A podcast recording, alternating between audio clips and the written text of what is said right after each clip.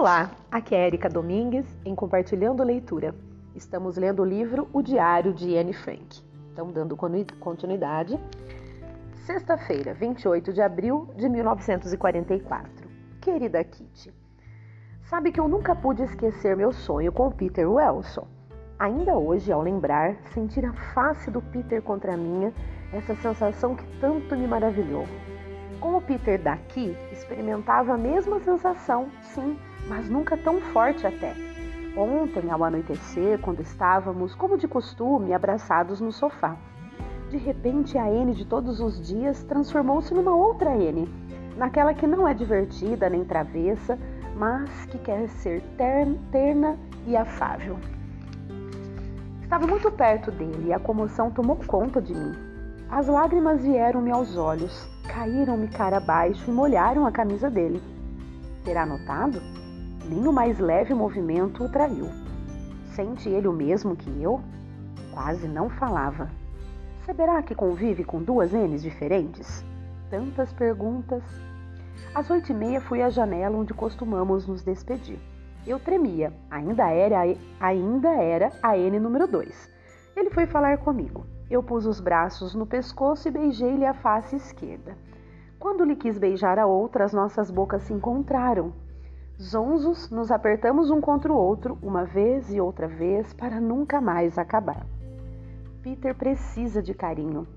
Pela primeira vez na vida, descobriu uma garota e pela primeira vez compreendeu que estas chatas têm também um coração e que são muito diferentes quando se está sozinho com elas.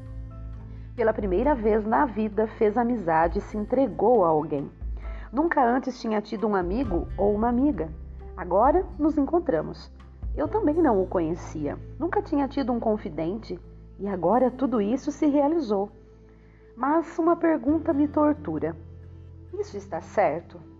Procedo bem em ser tão liberal, tão apaixonada, tão impulsiva e cheia de desejos, tal como Peter? Está certo que uma garota não conseguir, está certo uma garota não conseguir se controlar? Só há uma resposta. Sentia dentro de mim profunda ânsia, sentia-me só e agora encontrei apoio e alegria. Na parte da manhã, Peter e eu somos as pessoas de sempre, e mesmo durante o dia. Mas, ao anoitecer, não podemos conter o desejo, a felicidade e a alegria de nos encontrarmos. Então, somos um do outro. Todas as noites, depois do último beijo, queria fugir, desaparecer, não ver mais aqueles olhos, estar longe, longe, totalmente só na escuridão. Mas depois de ter descido os 14 degraus, onde é que me encontro? Na luz crua da sala, entre vozes e risos. Faço de tudo para que ninguém note em mim qualquer coisa. O meu coração ainda está impressionado demais para esquecer um acontecimento como o de ontem à noite. A meiguice e a brandura talvez sejam qualidades raras na N, mas, mesmo assim, não se deixam afugentar de um instante para o outro. O Peter atingiu-me como nunca nada me atingiu, a não ser o meu sonho. O Peter revolveu o meu íntimo, chamou a superfície. E não é natural que qualquer pessoa, no meu caso, necessite reencontrar o sossego para tranquilizar de novo seu íntimo? Oh, Peter, o que fez comigo? O que quer de mim? Aonde vamos parar? Só agora compreendo a Eli. Agora que vivo essas coisas, compreendo as dúvidas dela. Se ele fosse mais velho e quisesse se casar comigo, o que responderia? Seja franca, N. Não seria capaz de se casar com ele, mas também não teria coragem de largar. O caráter do Peter ainda não alcançou a harmonia interior. O Peter tem pouca energia, pouca força de vontade, pouca força moral. Ainda é uma criança. Intimamente não tem mais idade do que eu. O que ele procura antes de mais nada é a calma e a felicidade. E eu? Tenho de fato só 14 anos?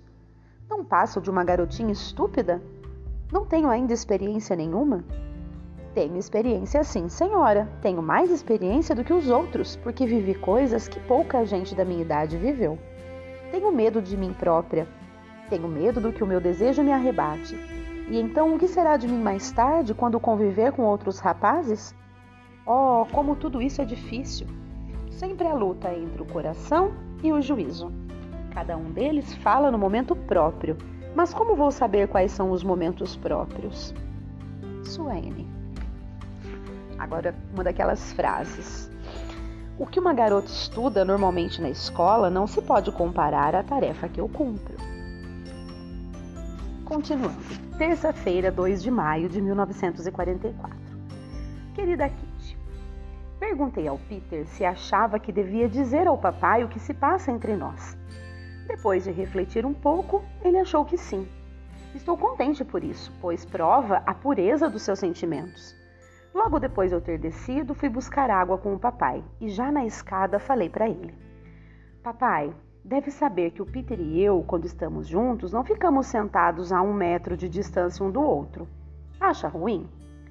Ele não me respondeu imediatamente. Depois disse: Não, não acho ruim, N, mas aqui, onde o espaço é tão restrito, deve ter mais cuidado. Disse mais algumas coisas no mesmo sentido e depois subimos. No domingo de manhã me chamou para dizer: N, pensei naquilo que me disse. Hum, comecei a ter medo. Pensando bem, isso não, sei, não fica bem aqui no anexo. Pensava que vocês fossem só bons amigos. O Peter está apaixonado por você? Não, não é isso, disse eu. Sabe, N, eu compreendo vocês muito bem, mas acho que deve manter um pouco de distância, não deve encorajá-lo demais. Não devia ir, não devia ir tantas vezes lá em cima. Nessas coisas, o homem é a parte ativa. A mulher deve procurar contê-lo. Lá fora, quando estamos em liberdade, todas essas coisas são diferentes. Pode conviver com outros rapazes e garotas, pode dar passeios, praticar esporte e outras coisas do gênero. Mas aqui, sempre juntos, se um dia não der certo, tudo se tornará complicado. Vocês se veem a cada passo, praticamente a todos os momentos. Seja prudente, N, e não se apegue tanto. Não o leve tão a sério.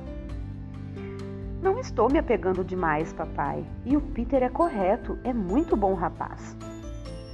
Sim, é bom rapaz, mas não tem um caráter formado e ainda pode se deixar influenciar para o bem ou para o mal.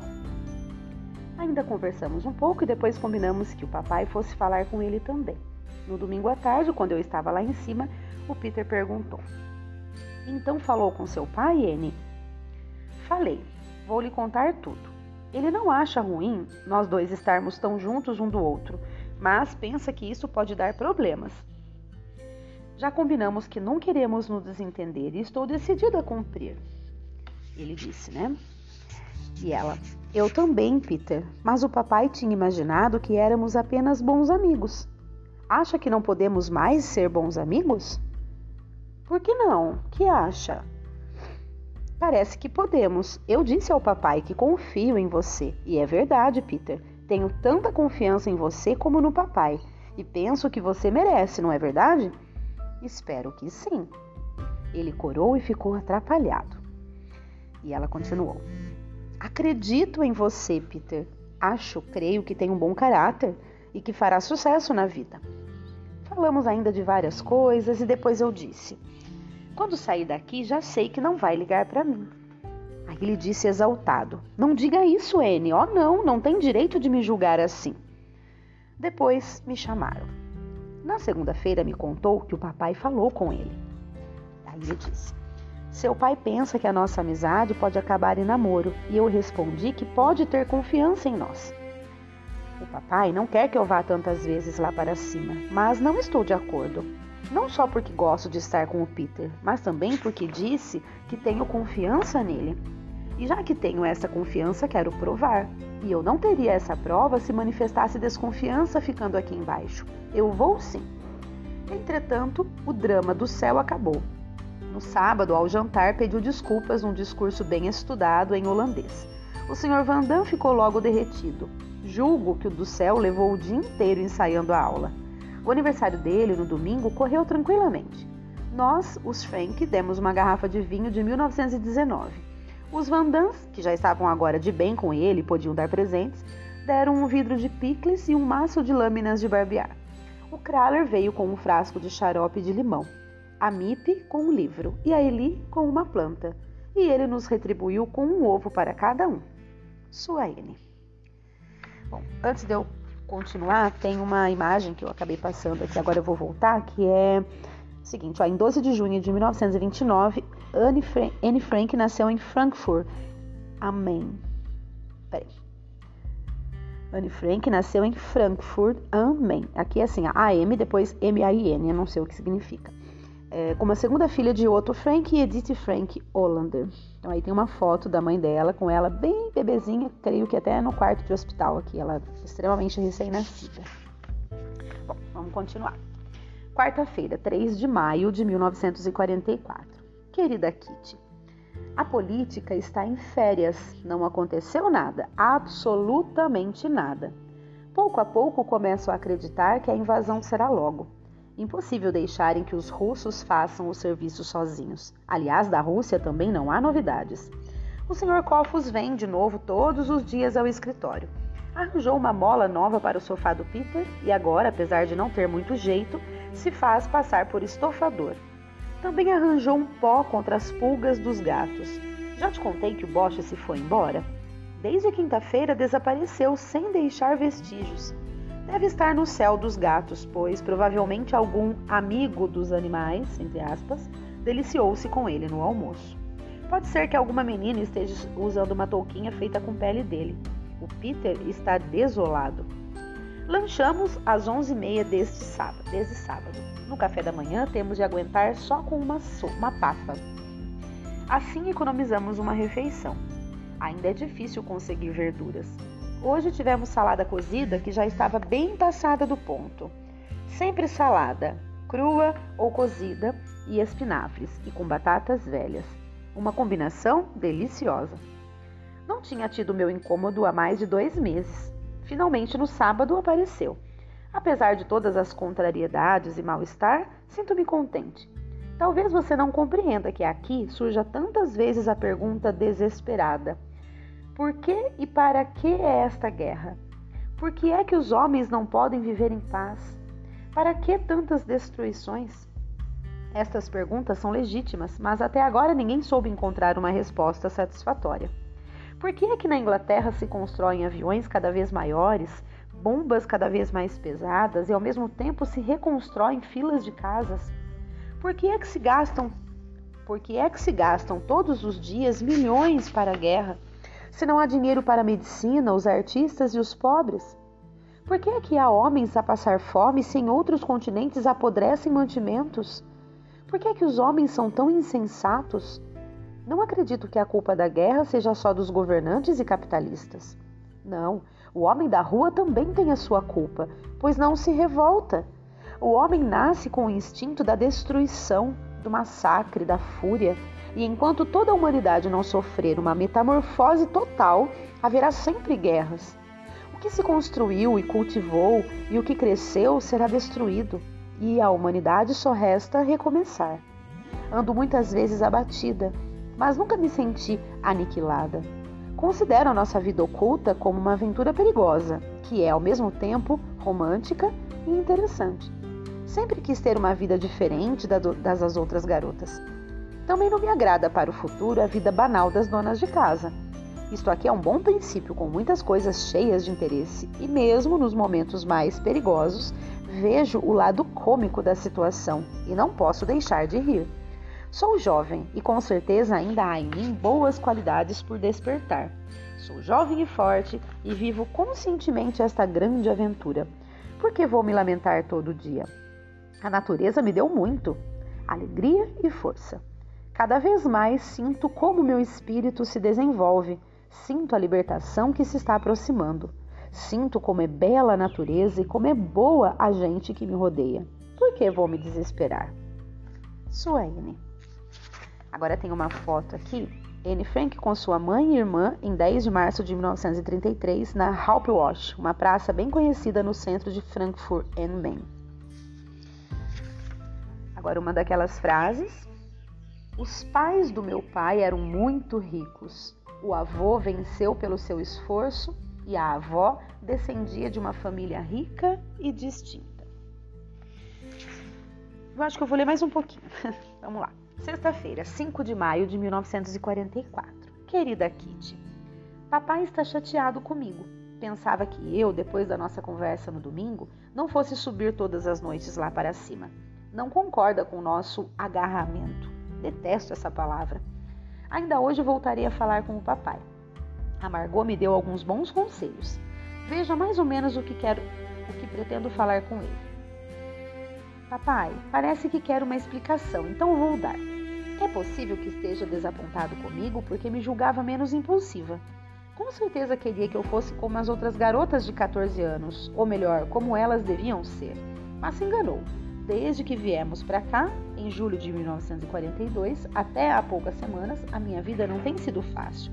Se soubesse quantas vezes chorei de noite, como era infeliz, como me sentia só, então compreenderias melhor por que é que quero estar lá em cima. Não foi de um dia para o outro que consegui chegar a viver sem o apoio da mamãe, ou seja, de quem for tem me custado lutas duras e muitas lágrimas ter me tornado tão independente como agora sou. Pode rir, talvez não acredite, mas as coisas são como são. Tenho a consciência de ser alguém que sabe responder por si própria. Digo isso para que não penses que tenho segredos, porque de resto só me considero responsável perante mim mesma. Quando me debatia com tantas dificuldades, vocês fecharam os olhos e os ouvidos. Não me ajudou, pelo contrário, só me advertias para não fazer tanto alarido. Eu era barulhenta porque não queria ser infeliz. Eu era travessa porque queria abafar a voz que há dentro de mim. Representei uma comédia durante ano e meio, dia após dia, sem me queixar, sem perder a linha. Lutei até agora e venci. Sou independente de corpo e de espírito. Não preciso da mamãe. Saí fortalecida de todas as lutas.